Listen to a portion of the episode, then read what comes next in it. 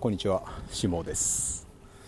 えっ、とですね、今日はちょっと、えーいつもと違って、実は今リフトの上です。はい。ちょっとね変わったことやろうかなと思って、まあいつもはまああー普通にね家とか外とかで音声撮ったりしてるんですけれども、今日はえーせっかくゲレンデに来てるので、うん、ゲレンデで音声撮ろうかなと思って今始めてみました。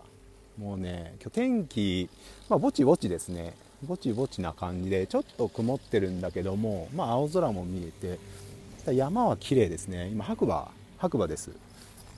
僕の、えー地元というか、まあ、地元ではないですけどね白馬は。ちょっととちょっと離れてるんですけれども、まあ、家から30分ちょいぐらいかな、うん、ですね、えー白馬乗鞍温泉スキー場というところで、えー来ています。はい。今このリフトからはお隣のあのコルチナ？コルチナのホテル何でしたっけ？えっ、とど忘れですね。あのおしゃれなやつ。グリーンプラザ？だっけ？なんか見えますね。赤い屋根の。あのー横が白くてちょっとしましまっぽいような、うん、おしゃれですねあのホテル。うん。でちょっと後ろ振り返れば、えー山が見えますね。雪化粧した山が。もう本当にやっぱりこうやって見ると山に囲まれてるんだなーって実感しますね。長野県っていうのは。はい。いいとこですよ。本当に。はいで、えーそうそうさっきついさっきですねあのーカモシカ？かな？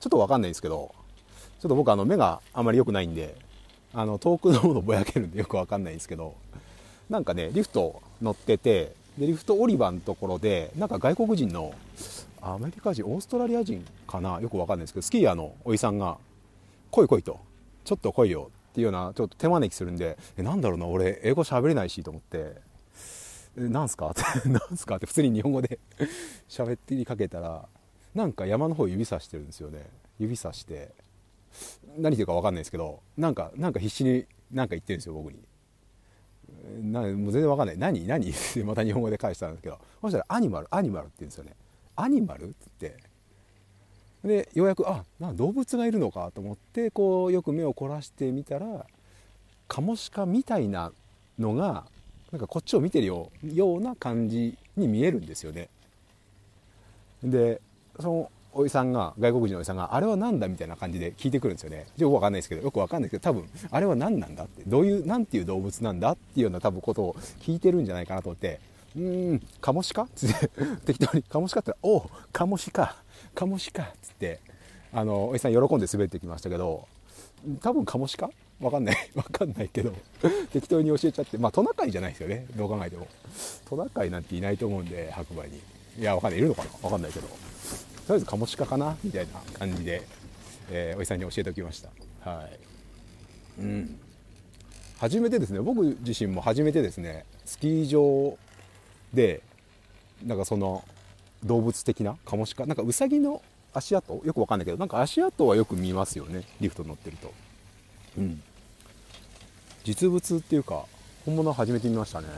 なかなか貴重な体験をしましたね。あの外国人のおじさんに感謝ですね。うん。で、えーまあ、どういうことか。まあこれまあそこでのまたちょっと気づきがあったんでちょっとお話しようかなと思ったんですけども最初おじさんにその指さされても何にも分かんなかったんですね僕。おじさんの英語も分かんないですよね。その情報が聞き取れないんですよ僕。あまず英語分かんないんで日本語で喋ってくれよとか思ったんですけどもまず分からない。情報が分からないと。伝わってないと。これすごく大事なことだなと思っててやっぱり相手に伝わる言葉で伝えてあげないと情報っていうのは伝わらないんだなっていうのがすごく分かりました。さっきの出来事で。で、えーその後に、えー多分おじさん気づいたんですよね。あこのジャパニーズは英語分からねえんだと。イングリッシュ分からねえんだと。そしたらアニマルと。アニマル。これならお前わかるだろう。ぐらいな感じに、えー、ハードルを下げてくれたんですよね。アニマルと。そしたら僕もあアニマル。動物だと。動物がいるんだと。その言われた瞬間に僕の頭の中でスイッチが切り替わったんですよね。あ動物がいるんだ。じゃあ動物を探そうっていうアンテナが立ったんですよね、うん、で、えー、動物を動物動物動物動物と動物を探すようになったところですね、うん、だからその情報っていうのはすごく大事だなと思いましたね。はい。あそろそろリフト降り場に来ましたね。ちょっと降りますね。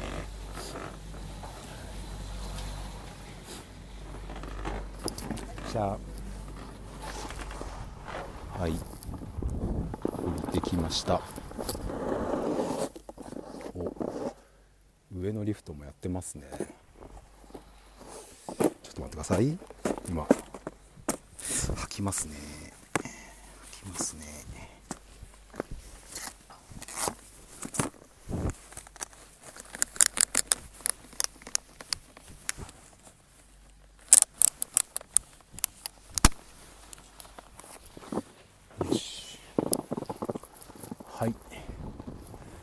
で今滑り出しました。ちょっとね滑りながら喋るなんてやったことない。んで途中でこけるかもしれないですけどちょっとやってみましょうか。はい。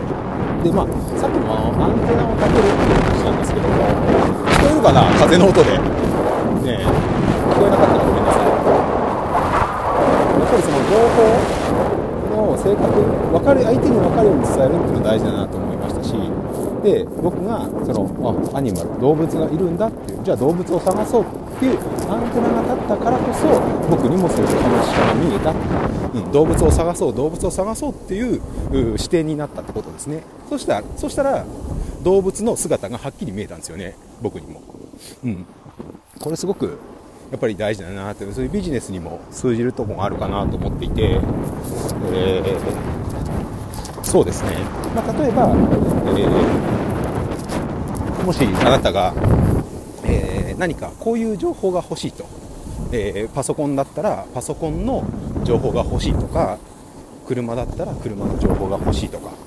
何かありますよねそういう時って。なんか物買おうと、うん。まあ、車買おうと。じゃあ、えー、なんだろうな、まあ、トヨタのじゃあレクサス。レクサスを買おうと。まあなかなか買えないですけどね高くて。買えないですけど、レクサスが欲しいと思った多分途端に、えー、アンテナが立つんですよね。そうするともう街中を見てるともうレクサスばっかり目に飛び込んでくると思うんですよね。あ、またレクサスだ。あ、こっちもレクサスだ。おレクサスのお店もあったわ。なんつってなるんですよね。これは、えー、自分の中にアンテナが立って、もうそれをアンテナを立てることによって、えー、脳は頭の中はその情報を勝手に探しに行くんですよね。で、目に飛び込んでくる。うん。こういうことなんですよね。なので、えー、思って、思って見つけようと思えば、情報っていうのは探せば入ってくるんですよね。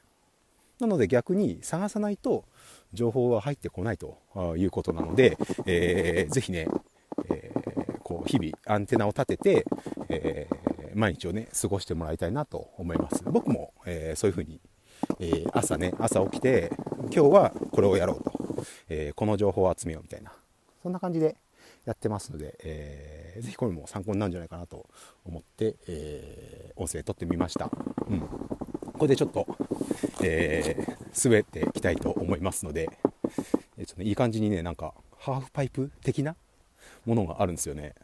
さっきあの、やってちょっとこけたんですけど、ちょっとまたやってみようかなと思って、一回音声切りますね。ではまた、えー、今度です。ありがとうございました。失礼します。